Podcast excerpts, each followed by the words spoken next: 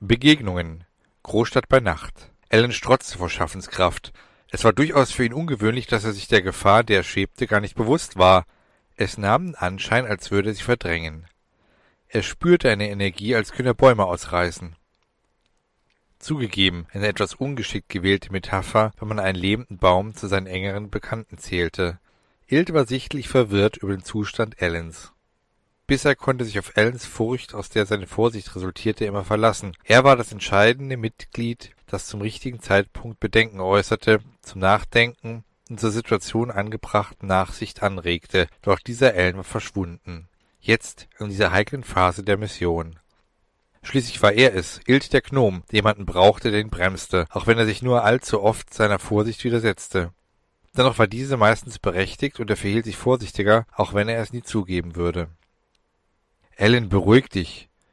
Wie soll ich mich beruhigen? Jetzt weiß ich endlich, wie das ist, eine Mission zu haben, zu wissen, wozu man existiert, welche bedeutende Rolle man im zentrifugalen Wirken des Universums hat, und dazu noch diese Kraft, diese schier unbändige neue Kraft, bisher tief verborgen in den hintersten Winkeln des Seins, und jetzt endlich präsent, genauer gesagt omnipräsent. Und du sagst, ich soll mich beruhigen? Während Il noch überlegte, was die vielen anderen Fremdwörter in Ellens Satz zu bedeuten hatten, fragte er, und, was ist geschehen? Ellen begann zu erzählen, was er erlebt hatte. Ilt nahm nach wie vor äußerst beunruhigt und auch verängstigt wahr, wie bei Ellens Erzählungen die Augen vor Regung funkelten. Begeisterung ist ja schön und gut, aber sie enthielten keinerlei Furcht, nur Erregung des Erlebten. Wie bei einem Adrenalin-Junkie, der auf die nächste Dosis aus war. Bridget, Susan und der Baum, für den sie noch immer keinen Namen gefunden hatten, rasten währenddessen in dem Pickup durch die Stadt. Der Baum schien vergnügt mit den Ästen zu rascheln, denn dies war seine erste Autofahrt und sie gefiel ihm. Dennoch behielt er ein waches Auge, denn seine Aufgabe, die beiden Damen wohlbehütet zu beobachten und gegebenenfalls zu beschützen, nahm er sehr ernst. Dennoch konnte er Spaß und Ernst bzw. Ernst und Spaß wunderbar miteinander vereinbaren und brauchte dazu nicht erst Tausende von Lebensratgebern zu lesen und Selbstfindungsseminare zu besuchen. Erstens hätte er es als Baum sowieso schwer gehabt, an ein Buch zu kommen, geschweige denn einen Tagungs- bzw. Bildungsort zu besuchen. Zweitens schien es nicht in seiner Natur zu liegen, sein Leben unnötig zu verkomplizieren durch irgendein Schwarz- oder Weißdenken. Zugegeben, nicht alle Menschen waren so. Die kleinen Menschen, auch Kinder oder Kindgebliebene genannt, hatten ebenfalls keinerlei Probleme, ihr Leben zu vereinfachen. Und da wurde unser Baum auf einmal klar, dass er in seiner bisherigen Daseinsform, also seit er ein Bewusstsein entwickelte, auch noch nicht so lange existierte also im Grunde genommen so etwas wie ein Kleinkind war. Auf einmal begann er ganz bitter traurig zu werden, denn er hatte Angst davor, auch so ein komplizierter erwachsener Mensch zu werden. Wenn er hätte weinen können, hätte er geweint. Doch das konnte er nicht. Ihm wurde bewusst, dass er noch immer seine erste Autofahrt erleben durfte, wie der Wind durch seine Blätter und Äste pfiff und wie es im Stamm kribbelte. Er wurde wieder fröhlich, dass er vor Freude gekluckst hätte, wenn er dazu anatomisch in der Lage gewesen wäre.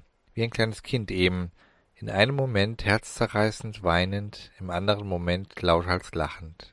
Nur Kindern war dies vorbehalten. Ein Erwachsenen hätte man womöglich als akut manisch-depressiv bezeichnet oder noch schlimmer diagnostiziert. Was für eine verkomplizierte, verkorkste, erwachsene Welt, nicht wahr? Während dieser Überlegung war er einen kleinen Moment unachtsam in seiner Rolle als Wächter und Behüter gewesen, verständlicherweise, also ist es ihm für einen Bruchteil entgangen, dass der Wagen eine falsche Richtung ansteuerte, denn eine Straße zuvor hätten sie abbiegen müssen. Seine Ortskenntnisse stammten noch aus der anderen Welt. Die komplexe Infrastruktur der Stadt hatte er in seinem Gedächtnis abgespeichert, als er noch zu den Verfolgern seiner jetzigen Familie zählte. Ja richtig, er sah diese Menschen als seine Familie an, da diese Welt exakt genauso zu sein schien, zumindest von den Örtlichkeiten, wie es sich für eine sogenannte Parallelwelt gehörte, war er sich sicher, dass sie hätten vorn abbiegen müssen. Also machte er sich bemerkbar.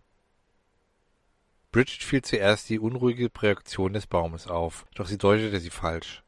Hey Susan, ich glaub, dein Baum tritt langsam durch. Was macht er denn jetzt? Sie blickten ihn beide durch den Rückspiegel an. Der Baum hielt sich mit seinem Wurzelwerk auf der Ladefläche des Pickups fest. An seiner linken Seite raschelte er auf grazil grotesk komische Weise hin und her. Er wirkte auf die beiden wie ein energischer Verkehrspolizist, der den Verkehr dringend umleiten wollte und genervt wegen der vielen Autofahrer war, die nicht auf ihn hören wollten. Im Grunde genommen stimmte auch der Vergleich. Vergebens bemerkte er, dass sie ihn nicht richtig verstanden. Sie wollte ihn beruhigen. Susan sprach in einem sachten Tonfall zu Bridget. Ich habe keine Ahnung, was er da macht. Bridget erwiderte wie immer schnippisch. Na super, ich denke, du bist die Expertin. Na, Mrs. Wald- und Wiesenakademikerin? Den Doktortitel wohl per Fernstudium gemacht, was? Susan versuchte, den sachten Ton beizubehalten. Allerdings klang dieser bereits extrem bemüht, denn wenn es um ihren akademischen Grad ging, für den sie so hart gearbeitet hatte, hörte der Spaß für sie auf. Ihre Wut lief Gefahr, ihre bis dato sanfte Stimme zu überschlagen. Allerdings wollte sie sich auch nicht die Blöße geben, dass Bridget sie an einem wunden Punkt getroffen hatte, also bemühte sie sich trotz ihrer Wut ruhig zu bleiben. So klang es dann auch. Bemüht. Vielleicht ist er ja verwirrt. Der ist ein Baum, der seit einiger Zeit erst gelernt hat, sich zu bewegen. Ja, der seit kurzem erst ein Bewusstsein entwickelt hat. Jetzt wird er auf einem fahrenden Untersatz erstmals in seinem Leben bewegt. Vielleicht ist er einfach nur nervös. Das ist mir egal, selbst wenn er von Holzwürmern geplagt wäre. Ich möchte, dass er damit aufhört, sonst schnappe ich mir die nächstbeste Holzfälleraxt und... Susan unterbrach. Hör auf, hier so herumzuschreien, sonst machst du uns alle nur noch nervöser. Probier's doch mal im ruhigen Tun. Du hast doch die gewisse Ausstrahlung. Pah, meinte Bridget, die den suffisanten Unterton von Susan verstand, sich aber dennoch geschmeichelt fühlte. Du meinst wirklich? Susan nickte. Dann wandte sich Bridget zum Baum und versuchte, in dem süßesten Stimmchen auf der Welt zu sprechen. Es klang bizarr äußerst bizarr. Doch der Baum war ein klein wenig amüsiert, als sie tatsächlich in allen Ernstes ziemlich debil wirkend sprach. Bäumilein, dieses Bäumilein, die Feini, muss nicht nervös sein. Alles wird gut. Der Baum hätte sich bestimmt noch eine Weile an diesem Trilog herzhaft berauscht, wenn nicht die Zeit drängte und ihm die Gefahr, auf die sie zusteuerten, soeben aufgefallen wäre. Etwas, mit dem Ellen auch schon eine ähnliche unangenehme, ja sogar bedrohliche Situation erlebt hatte. Plötzlich tauchte der uns bekannte Kopfgeldjäger auf. Das Problem war, man sah ihn zunächst nicht. Und meistens dann erst, wenn es schon zu spät war. Man fühlte erst die Bedrohung. Bei unserem Baum war dieses Gefühl ähnlich. Auch er sah ihn nicht. Dennoch gab es einen entscheidenden Unterschied. Er fühlte die Bedrohung seiner Freundinnen gegenüber. Nicht, dass er so selbstlos gewesen wäre. Schließlich reden wir von dem Gemütsleben eines kleinen, aufgeweckten, neugierigen Kindes und nicht von einem Messias. Sein Gefühl war absolut der gegebenen Situation korrekt empathisch eingeschätzt. Ihm droht auch keine Gefahr, sondern tatsächlich nur den beiden, die ja auch das Ziel des Schurken waren. Das Merkwürdige war das vertraute Gefühl seines noch entfernten, aber sich bedrohlich nähernden Gegenübers. So, als würde man sich kennen. In etwa in der Art wie ein Familienmitglied, beziehungsweise genauer gesagt einen näheren Verwandten, den man gerne ausblenden würde. Wie zum Beispiel den Stiefbruder, der wegen Mordes hinter Gittern saß. Als einen, dem man verwandtschaftlich biologisch betrachtet sehr nahe war, aus ethisch-moralischen und gesellschaftlichen Gründen doch eher mied. Und dies so sehr, dass man bei Abwesenheit dieses Verwandten seine Existenz gänzlich verdrängte. Wie sehr der Baum doch mit diesen Gefühlen recht hatte. Welch unangenehmes Gefühl beim Auftauchen dieses Bruders. Und die beiden Damen? Nicht, dass sie den falschen Weg einschlugen und sich verfahren würden. Nein, sie bemerkten nicht einmal die Bedrohung und rasten auch noch in deren Richtung, direkt in die Arme des Kopfgeldjägers. Der Baum musste jetzt handeln. Sonst war es aus mit den beiden, deren Mission und der Existenz der Parallelwelten. Der Phantomat erregte die Nähe und Ahnungslosigkeit seiner zum Tode verurteilten Beute garniert als Zwischengang eines so lange wie möglichen Quälens. Doch auch ihm erging es wie dem Baum. Diese Aura, irgendwie schien diese ihm vertraut. Dann geschah etwas, das ihm bisher noch nie passierte.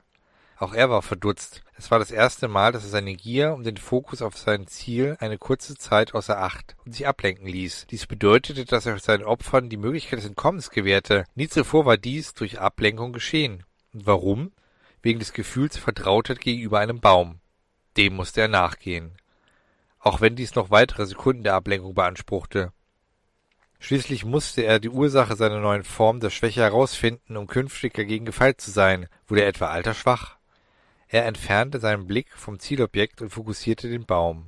Dann sah er es, beziehungsweise genauer gesagt den Grund dieses Vertrautseins. Der Baum wählte seine stärksten Äste und Wurzeln, mit denen er einerseits den Pickup umklammerte und andererseits in den Asphalt einschlug, indem er sie wie Krallen formte und somit genügend Widerstand aufzubringen, um den Wagen zu wenden. Hätte der Baum einen Mund gehabt, mit dem er vor Schmerzen und enormer Kraftanstrengung hätte schreien können, so hätte er es getan. Die Schmerzen jedoch empfand er. Dennoch gab er nicht auf. Da verschrien die beiden Damen vor Schreck. Was zum? rief Susan. Weiter kam sie nicht. Sie prallte mit voller Wucht mit der Stirnseite ihres Schädels auf das Lenkrad und verlor das Bewusstsein. Bridget schrie in einem schrillen Ton. Man konnte also sagen, sie schrillte noch ein Weilchen, bis sie dann doch ihr Überlebenswille instinktiv dazu verleitete, nach dem Lenkrad zu greifen und die Kontrolle des Fahrzeugs übernahm. Zumindest wähnte sie sich in dem Glauben. Der Baum und die Naturgesetze taten ihr Übriges. Der Wagen ächzte, es klang, als würde er zerbersten. Das tat er jedoch nicht. Die Reifen quietschten, nein, vielmehr sie heulten vollends auf. Der gewünschte Effekt des Baums trat ein, der Wagen schleuderte und die 180-Grad-Wendung wurde vollendet.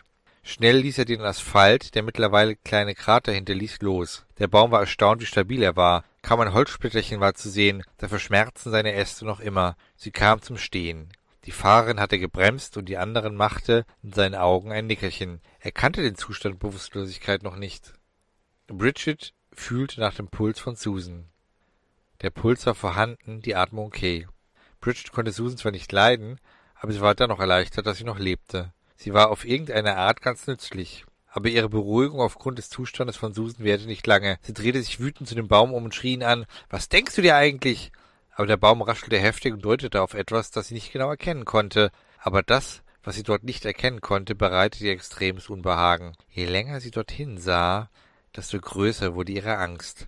Der Baum rüttelte sie von dem erstarrten Blick los, riss sie so sanft nur konnte herum und deutete mit seinen anderen Ästen den Weg. Jetzt endlich begriff sie. Er versuchte, sie vor etwas Schrecklichem zu retten, welches sich bedrohlich näherte.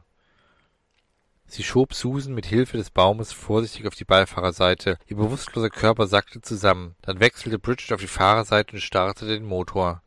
Dieser sprang an, ging aber leider auch wieder aus. Ein weiterer Versuch. Sie spürte die Bedrohung schon ziemlich nahe. Ihr Puls raste. Oh, bitte, spring an, dachte sie. Doch Kälte, Dunkelheit und lähmende Angst umgab sie.